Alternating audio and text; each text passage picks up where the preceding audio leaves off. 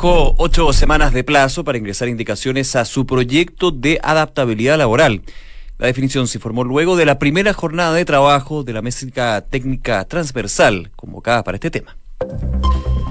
Una en punto, ¿cómo están? Bienvenidos. Comenzamos Noticias en Duna este día martes cargado de informaciones que vamos a estar revisando en profundidad aquí por Duna y también por Duna.cl, por supuesto, en una jornada de temperaturas cálidas. Recordemos que en los próximos días y ya se está imponiendo un poco más de temperatura. El calor está presente en esta época aquí en la región metropolitana y también en la región de Coquimbo. Ojo con eso, ahí va a estar, hay lugares donde podría llegar a los 36, 38 grados la temperatura solamente por los próximos días, pero evidentemente es una cosa que sorprende. A esta hora la temperatura aquí en la región metropolitana llega a cerca de los 27 grados, una humedad de 30 se espera que la máxima alcance los 30 grados según la Dirección Meteorológica de Chile. Vamos eh, recorriendo el país también eh, a ustedes que nos escuchan en distintos lugares, por ejemplo en Valparaíso, donde nos acompañan en el 104.1 el día de hoy, una máxima de 26 grados es la pronosticada con una nubosidad parcial y cielos nublados que van a ser la constante durante la tarde. En Concepción, donde nos acompañan en el 90.1 de la frecuencia modulada, va a estar nublado con algo de sol, pero con una temperatura que va a alcanzar solamente los 18 grados, mientras que en Puerto Montt, donde nos escuchan en el 99.7, una máxima de 12 grados con algo de lluvias, ojo, durante la tarde, ocasionalmente nublado y chubascos ocasionales es el pronóstico que nos entrega la Dirección Meteorológica de Chile. Volvemos a Santiago para algunos datos de las calles. A esta hora, siendo la una de la tarde, casi con dos minutos. Por ejemplo, la OCT del Ministerio de Transporte nos cuenta semáforo apagado en Clotario Blest con Salesianos. Eh, Vespucio Suras, a través de su cuenta de Twitter, informa que por trabajos al oriente, en pista derecha entre las torres Siquilín, la salida 42 se encuentra cerrada, prefiera la anterior, la salida 41. Además, semáforo apagado en Adela Martínez con Avenida Recoleta, en Recoleta, en Bacteriológico con San Jorge, en la comuna de La Florida y además, eh, hace un rato había un accidente, ¿ah? hace tres horas, pero hay que estar atentos por si siguen los trabajos. Accidente en Kennedy al poniente, pasado Manquehue, solo habilitada la pista izquierda en la comuna de Las Condes. Una de la tarde con dos minutos, revisamos las principales informaciones en los titulares, en la voz de don Enrique Llavar. ¿Cómo estás, Nicolás? ¿Qué tal tú? Vamos con los titulares. El índice de precios del consumidor no tuvo variación en septiembre, informó hoy el Instituto Nacional de Estadísticas, en un resultado que estuvo por debajo de las expectativas del mercado y en 12 meses la inflación a septiembre llegó a 2,1%. Durante la mañana en la moneda se desarrolló la mesa técnica que trabajará en conjunto en la elaboración de un documento para la reducción de la jornada laboral. Los exministros Rodrigo Valdés y Osvaldo Andrade están entre los convocados y el presidente Sebastián Piñera fijó en ocho semanas el plazo para hacer las indicaciones al proyecto tras el trabajo de la mesa y el ministro de Hacienda Felipe Larraín se mostró cerrado a la posibilidad de retirar los ahorros previsionales. Esto tras las declaraciones del presidente de la CPC, Alfonso Suet, quien se mostró abierto a quienes cotizan en el sistema de AFP puedan retirar sus dineros una vez jubilados, pero en ciertos escenarios. Hoy Suet aclaró sus dichos e indicó que sus declaraciones van en el sentido de aplicar el sentido común y que solo esta posibilidad tenga lugar en casos extremos como enfermedades terminales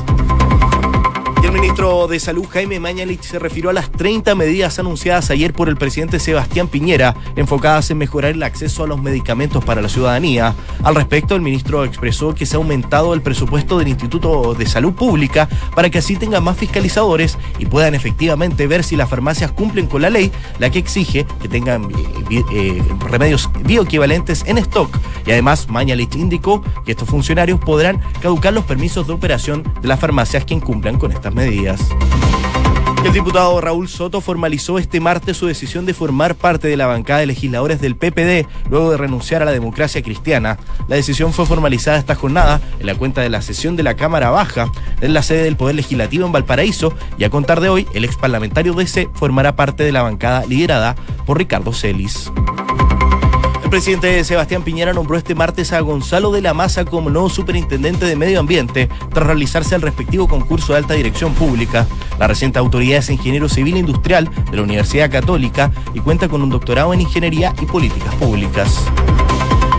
Y la Corte Suprema estableció que los fallos del Tribunal Constitucional pueden ser revisados por el máximo tribunal. El procedimiento debe hacerse a través de un recurso de protección cuando se afecten los derechos fundamentales. El presidente Sebastián Piñera dijo que en medio de esta América Latina convulsionada, Chile es un verdadero oasis con una democracia estable. En conversación con un matinal, el mandatario agregó que mientras más veo la crisis, más tenemos que apreciar nuestro país.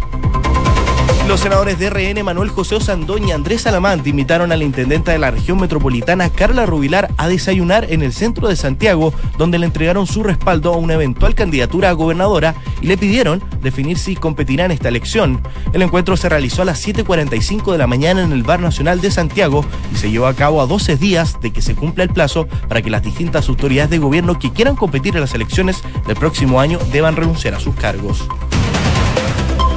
En noticias del mundo, la nueva directora del Fondo Monetario Internacional, Cristalina Georgieva, afirmó hoy que la economía global está en una desaceleración sincronizada, la cual acabará casi el 90% del mundo en 2019. Asimismo, advirtió que los conflictos comerciales podrían recortar el PIB mundial en 700 mil millones de dólares en 2020, lo que equivale a un 0,8% el expresidente colombiano Álvaro Uribe ingresó hoy a la Corte Suprema de Justicia para declarar un proceso abierto en su contra por presunto fraude procesal y soborno de testigos. Uribe, que es senador desde 2014 por el partido derechista Centro Democrático, llegó 15 minutos antes de la hora prevista acompañado de sus abogados.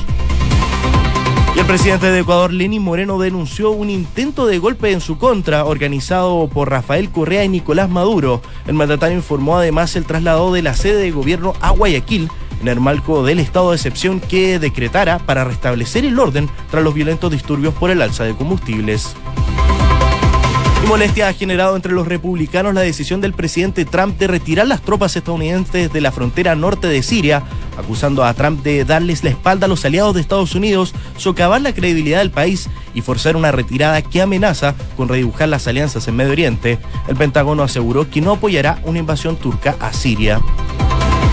el primer ministro británico Boris Johnson ha insistido en que no habrá postergación para la fecha del Brexit, cuando solo faltan 24 días y mientras la Unión Europea insiste en que no hay plazo aceptable para evitar una salida sin acuerdo, Johnson continúa apuntando a Bruselas como responsable del eventual fracaso de las negociaciones. Y en noticias del deporte, la selección chilena confirmó dos nuevos amistosos para la fecha FIFA del próximo mes de noviembre ante sus pares de Bolivia y Perú. A través de su cuenta de Twitter aseguraron que el 15 se enfrentarán a Bolivia en Concepción o Antofagasta, mientras que a Perú visitarán Lima el 19 de noviembre y este sábado se enfrentan a Colombia en España. Y Cristian Garín ya tiene rival para la segunda ronda del Master 1000 de Shanghái. La primera raqueta nacional se el italiano Matteo Barretini, quien en el US Open dio la sorpresa, alcanzando las semifinales del último Grand Slam del año. Una de la tarde con ocho minutos. Gracias, Quique. Eh, vamos a profundizar en las principales informaciones entonces que están haciendo pauta, que están haciendo noticia y que por sobre todo están generando discusión. Hablamos entonces de lo que sucede y lo que comentaba que Yabar de este desayuno en el Palacio de la Moneda. Ocho y media de la mañana empezaron a llegar los invitados académicos, exministros,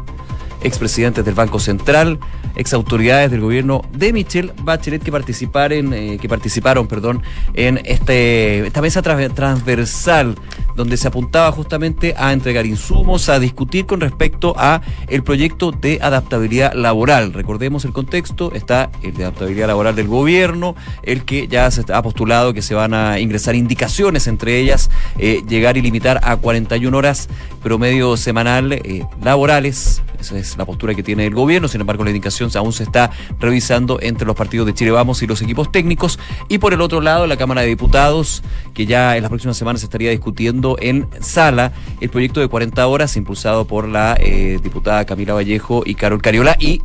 gran parte de la oposición. Ya lo comentábamos, eh, hoy el primer encuentro entre el Ejecutivo y 17 economistas, académicos y especialistas convocados a integrar esta mesa de trabajo y que tuvo novedades porque justamente habló el presidente Sebastián Piñera, él fue el encargado a la bienvenida con este desayuno, dijo, lo que queremos plantearles es que nos ayuden a mejorar no solamente el proyecto de ley del gobierno, sino que también una necesidad de todos los chilenos. Planteamos un proyecto que busca incorporar más flexibilidad a la relación laboral. El Ejecutivo ha dicho el mismo presidente Piñera que el gobierno de la otra vereda, eh, el de la oposición, es un proyecto nocivo, malo y inconstitucional y que por sobre todo no considera lo que es la adaptabilidad y flexibilidad, flexibilidad laboral que permitiría una reducción efectiva de las horas de trabajo. El jefe de Estado detalló que la mesa técnica va a empezar a funcionar este jueves a las 5 de la tarde, el desayuno era más bien como una presentación, y va a durar alrededor de ocho semanas, un plazo en el que el gobierno espera introducir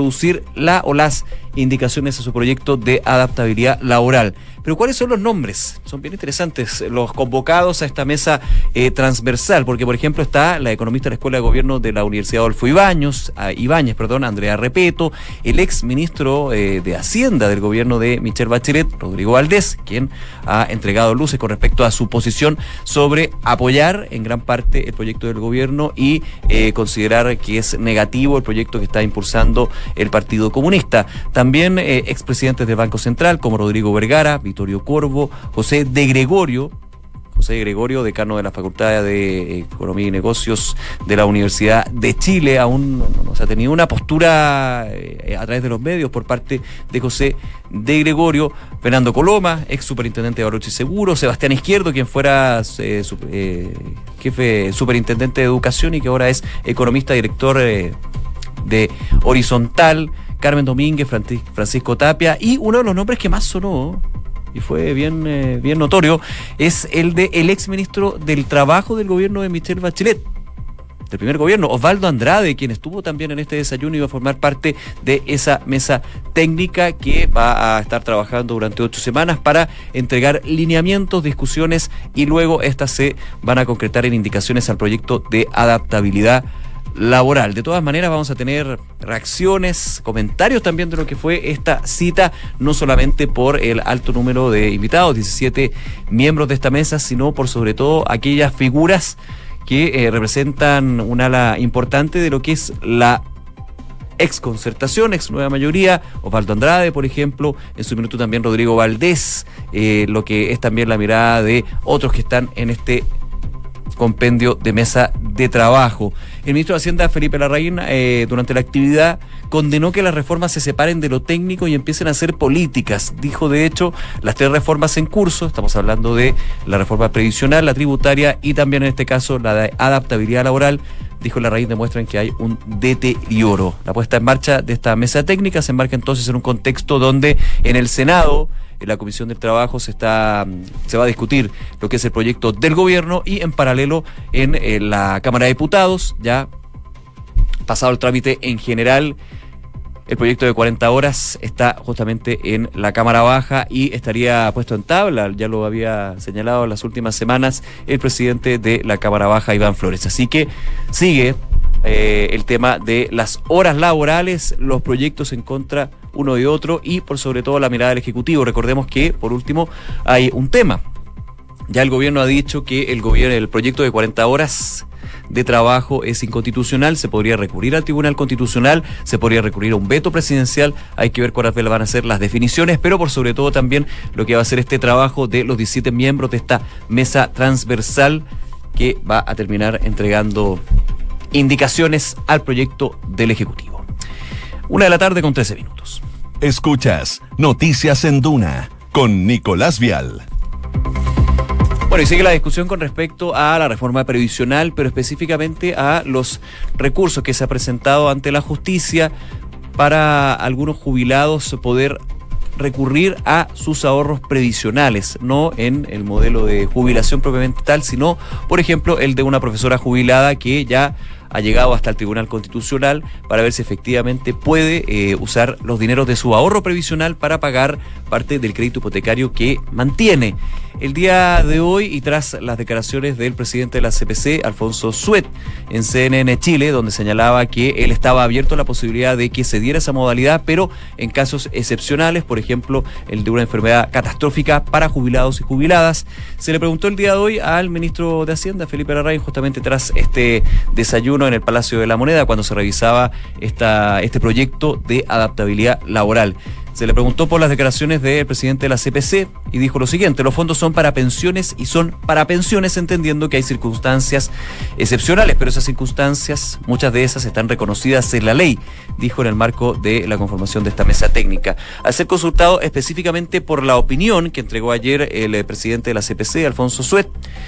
el jefe de las finanzas públicas dijo que en Chile en un país democrático, cada uno tiene su propia opinión y reiteró su visión de que los fondos de ahorro son exclusivamente para las pensiones descartando entonces la posibilidad que se ha estado esbozando de eh, poder llegar a otras eh, formas, como por ejemplo sucedió en Perú hace dos años, donde eh, se permitió eh, retirar hasta el 95% de los ahorros previsionales. Sin embargo, el balance de la Superintendencia de Pensiones de ese país ha sido bastante negativo a eh, cuánto queda de ahorro para poder esto traspasarlo a jubilación mensual. El día de hoy eh, salió Alfonso Suet, presidente de la CPC, a matizar, a aclarar sus dichos más bien en esta entrevista que había tenido en el canal de cable en CNN Chile sobre el retiro de ahorros previsionales, eh, porque generó revuelo, eh, el presidente de la CPC, del gran empresariado justamente, abriendo la posibilidad al retiro de los ahorros, que hay un sector que ha sido bien crítico sobre esa posibilidad y por sobre todo ha dicho la ley es clara, el decreto ley que crea el sistema previsional. Ante las eh, preguntas, dijo que en esa entrevista, Alfonso Suet, dijo que se presentan dos casos extremos. Uno para un crédito, estamos comentando, este recurso que llega al Tribunal Constitucional. De hecho, en los próximos días tendría que haber ya una definición sobre si es admisible o no para entrar a discutir el fondo. Y el otro caso que señalaba Suet es el de una enfermedad terminal. En el caso de una enfermedad terminal, ese caso ya había sido abordado en el primer gobierno de Michelle Bachelet por la Comisión Marcel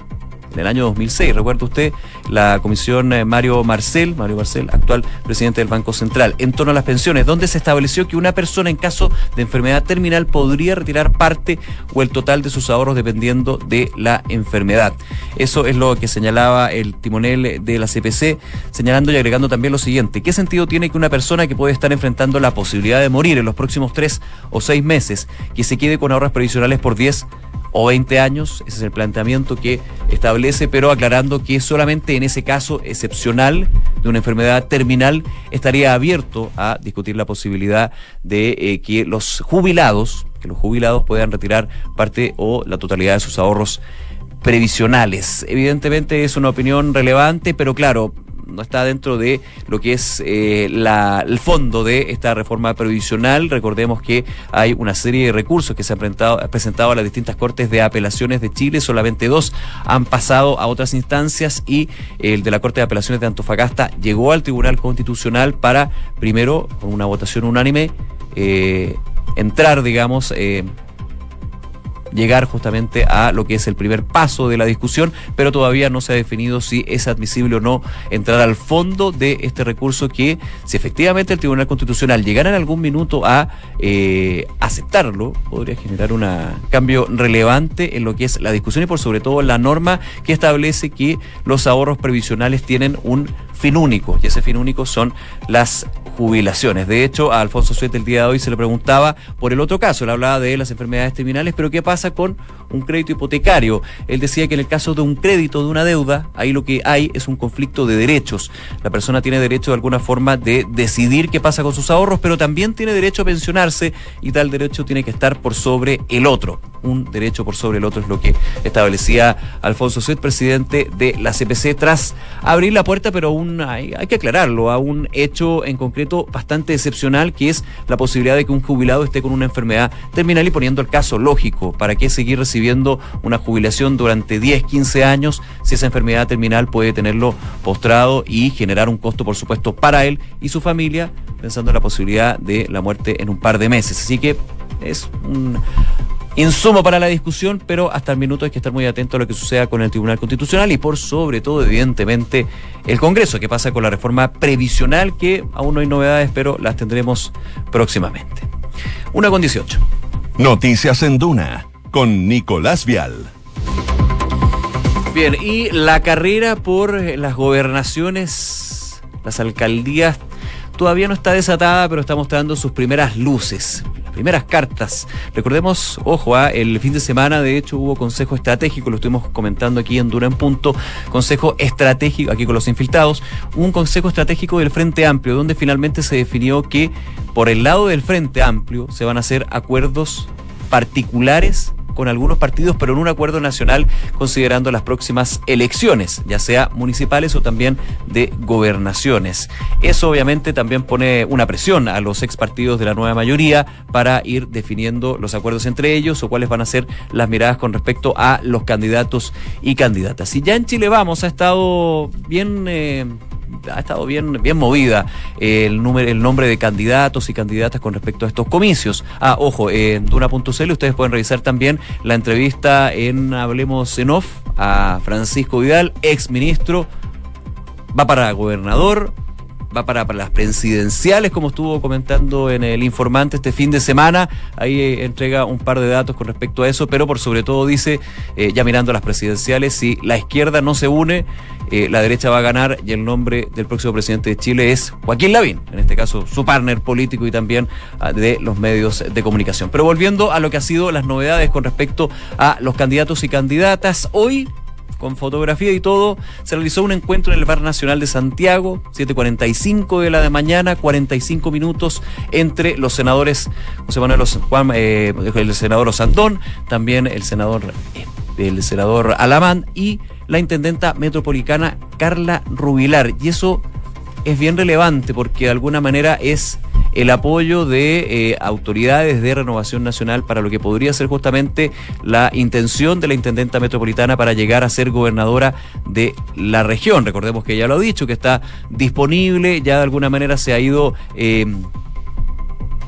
saliendo un poco la competencia en Chile Vamos. Recordemos que en entrevista durante este fin de semana, la actual eh, alcaldesa de Providencia, Evelyn Matei, descartó que vaya a aspirar a la gobernación de la región metropolitana. Ella prefiere llegar a la reelección de esa comuna, así que Evelyn Matei queda ahí. Eh, se está hablando también de la posibilidad al otro lado de Francisco Vidal, todavía no está muy claro, al parecer tiene más bien aspiraciones presidenciales que de gobernador y va corriendo hasta el minuto sola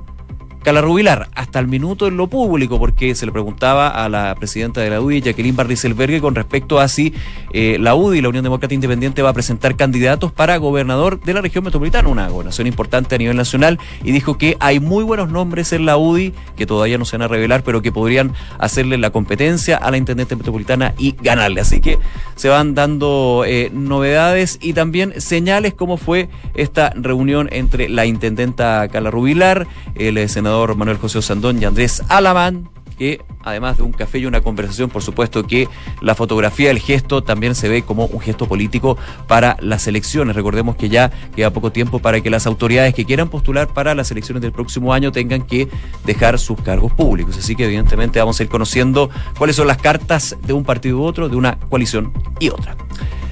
Una con 22. Escuchas Noticias en Duna con Nicolás Vial. Bien, revisamos eh, algunos minutos eh, la agenda internacional y claramente lo que está sucediendo en Ecuador es un tema regional que está eh, bien, bien tenso ya durante la mañana que les comentábamos a través de Duna y también la nota en duna.cl de la decisión del presidente Lenin Moreno de dejar el Palacio Presidencial de Quito para reubicarse, reubicar el gobierno en Guayaquil, principalmente por lo que ha acusado intentos golpistas y organizados por quien fuera su antecesor, el expresidente Rafael Correa. Recordemos que Lenny Moreno fue delfín en su minuto de eh, Rafael Correa, pero claramente ahora dista, distan de tener una buena relación, todo lo contrario. El, el presidente, el expresidente de Ecuador, que actualmente reside en Bélgica, ha hablado de que le queda grande el puesto a Lenín Moreno y se ha hablado también de traición. Y Rafael Correa ha seguido eh, entregando declaraciones justamente por la acusación que hizo Lenín Moreno, que lo vinculaba a él en una visita que hizo a Venezuela con el presidente Nicolás Maduro y que estarían justamente fraguando un golpe de Estado en una situación compleja que se vive en Ecuador luego que se eliminara la subvención a los combustibles, al petróleo, alrededor de 1.400 millones de dólares y que ha generado una serie de manifestaciones y tensión no solamente en Quito, sino también en Guayaquil. Hoy el presidente, el expresidente de Ecuador, Rafael Correa, dijo, aquí no hay golpismo, los conflictos en democracia se resuelven en las urnas y es precisamente lo que pedimos. Por eso, Rafael Correa pide adelantar las elecciones en Ecuador ante lo que él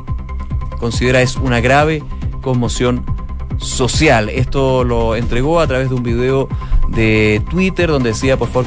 compartir mensaje a mis compatriotas en estos momentos tan difíciles de nuestra historia hasta la victoria siempre decía Rafael Correa en este video que publicó a través de las redes sociales, hora después de que se confirmara que el Ejecutivo ecuatoriano se eh, reubicó en Guayaquil debido a las amenazas de un golpe de Estado que se estarían dando en la capital de Ecuador. Sigue muy compleja la situación política, pero por sobre todo la situación social. Eh, han habido manifestaciones durante las últimas horas, durante los últimos días en Ecuador que han estado escalando en violencia por eh, un tema práctico que, digamos, prendió la mecha, que es justamente el retiro de esta subvención del petróleo por parte de eh, las políticas económicas de Lenin Moreno, de alguna manera señalando que hay que sincerar las cifras, de que hay que llegar a un equilibrio y eliminando este este tipo de subvención que claramente ha hecho que el valor de los combustibles, del petróleo, eh, siendo Ecuador productor de petróleo, haya, en haya aumentado de manera importante y eso genere eh, el malestar de gran parte de la población. Nos quedamos atentos a lo que sucede en Ecuador, en Duna y en Duna.cl. Una de la tarde con 25 minutos revisamos las principales informaciones de este día martes en los titulares. El índice de precios al consumidor no tuvo variaciones en septiembre, informó hoy el Instituto Nacional de Estadísticas en un resultado que estuvo por debajo de las expectativas del mercado. En 12 meses la inflación a septiembre llegó al 2,1%. Durante esta mañana en La Moneda se desarrolló la mesa técnica que trabajará en conjunto en la elaboración de un documento por la reducción de la jornada laboral. Los exministros Rodrigo Valdés y Osvaldo Andrade están entre los convocados y el presidente Sebastián Piñera fijó en ocho semanas el plazo para hacer las indicaciones al proyecto tras el trabajo de la mesa. Y el ministro de Hacienda, Felipe Larraín, se mostró cerrado a la posibilidad de retirar los ahorros previsionales. Esto tras las declaraciones del presidente de la CPC, Alfonso Suet, quien se mostró abierto a quienes cotizan en el sistema de AFP puedan retirar sus dineros una vez jubilados, pero en ciertos escenarios. Hoy Suet aclaró sus dichos indicó que sus declaraciones van en aplicar el sentido común y que solo está la posibilidad cuando eh, ocurran casos extremos. Y en Noticias del Mundo, la nueva directora del FMI, Cristalanina Georgieva, afirmó hoy que la economía global está en una desaceleración sincronizada, la cual abarcará casi el 90% del mundo en 2019. Asimismo, advirtió que los conflictos comerciales podrían recortar el PIB mundial unos 700 mil millones de dólares en 2020, lo que equivale a un 0,8%